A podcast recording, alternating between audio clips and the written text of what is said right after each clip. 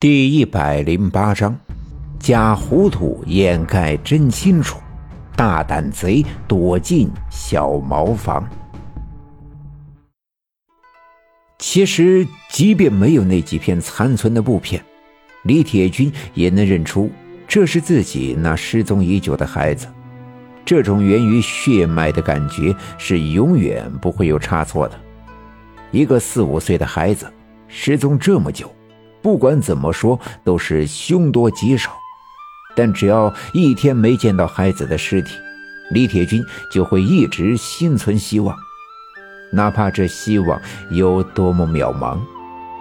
而如今，孩子的尸体就在眼前，李铁军万分的悲痛。当悲痛到了极限，李铁军却怎么也哭不出来，只觉得自己的五脏六腑。仿佛被魔鬼的爪子揪住，来回的扭动。怀里的这具尸体已经风干，变成了一具干燥的人皮包裹的骷髅。李铁军不愿意相信这是事实，恍惚的觉得，孩子见了风，或许还能醒来。也许只要自己割开血管，把自己的血液灌进孩子的身体。他还能睁开眼睛。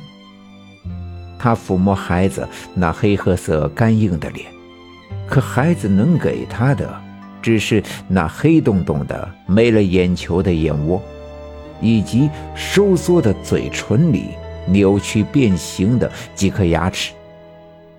李铁军抱着这具干尸从炕上下来的时候，他的媳妇儿突然瞪大眼睛，张大嘴巴，大叫了一声。然后转身就往屋子外面跑去，慌乱之中绊到了门槛，扑通一声，重重的摔倒在地。几个热心的邻居听到了李铁军家里异样的声音，闻声赶来，赶紧把摔得鼻青脸肿、口鼻流血的李铁军媳妇儿搀扶了起来。邻居们见李铁军的怀里抱着一个黑漆漆、干巴巴的尸体。也都吓了一跳，再看看炕上挖开的洞，别人也了解了大半。李铁军丢孩子的事儿，村里的人都知道。再看看李铁军两口子悲伤的样子，也都猜到了，他怀里抱着的干尸可能就是他的孩子。其中有一个邻居是八家子镇治安小分队的队员。赶紧撒开两腿，跑到村部报告了村长和小分队长。瘫软在地上的老宋吓得体如筛糠，屋子里的村民没人认识他。八家子村的小分队长姓付，心思特别的缜密，让人把颤抖着的老宋拉了过来，厉声审问。老宋长叹了一口气。此刻他已经完全没了说谎的力气和胆量。刚才他看到的一切早已把他吓得半死。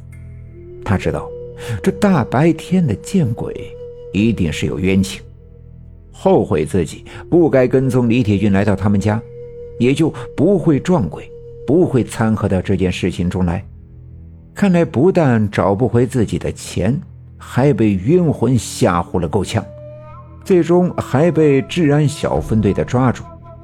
万一自己和老马、小梁子他们合谋骗了刘家这两万多块钱的事儿给捅出来，那可就倒了大霉了。于是，他避重就轻，只说是在旅馆丢了钱，怀疑是李铁军偷的，便一路跟踪到这儿。见屋子里没人，便自己进来找，却大白天的见了鬼。并将见鬼的情景一五一十的说了出来。村部的人用一块白布把李铁军怀里的干尸包裹好，放在屋地上。而听了老宋的讲述，李铁军想起在旅馆的那晚，厕所对面的屋子里传来的女人打骂孩子的情景，跟老宋在自家屋子里遇见的一模一样。心里不禁十分的纳闷：难道是孩子的鬼魂用这样的方法来告诉自己他死前发生的一切？如果真的是这样，难道自己的妻子便是掐死孩子的凶手？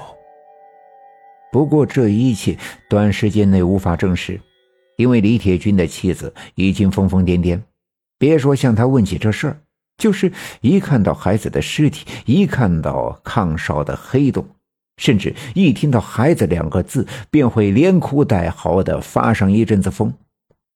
为了能让他安静下来，只好求熟悉的邻居帮忙，把他送回娘家，先由老丈人和丈母娘照顾。老宋被小分队的送走，他刚才交代的那些不知内情的人找不出漏洞和问题，便简单的做了记录，放他走了。走出村部大院的时候，八家子回城里的客车就要发车，老宋赶紧跟头把式的上车，恨不得立刻离开这个邪门的是非之地。至于那笔钱，看来未必和李铁军有关。不管怎样，先离开这里，然后再从长计议。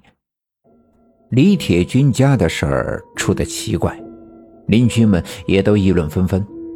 关于这件事的真相，一些住得近的邻居们早已经猜得八九不离十。前阵子人们就怀疑孩子的死就是他的亲娘李铁军的媳妇干的。李铁军不在家的这一年。他的媳妇儿经常穿上艳丽的衣服，打扮的花枝招展。村里早就风言风语的传言，他在外面有了男人。再后来，有人说在晚上会经常看到有个男人鬼鬼祟祟的溜进李铁军家的院子。至于他进去做什么，大家都心知肚明。在李铁军家。听那老宋讲述那大白天见鬼的经过，人们便更加坚信孩子就是他娘杀的，一定是幽会亲人见孩子碍事才打骂了孩子。听说孩子要等爸爸回来告诉爸爸，害怕之下掐死了孩子。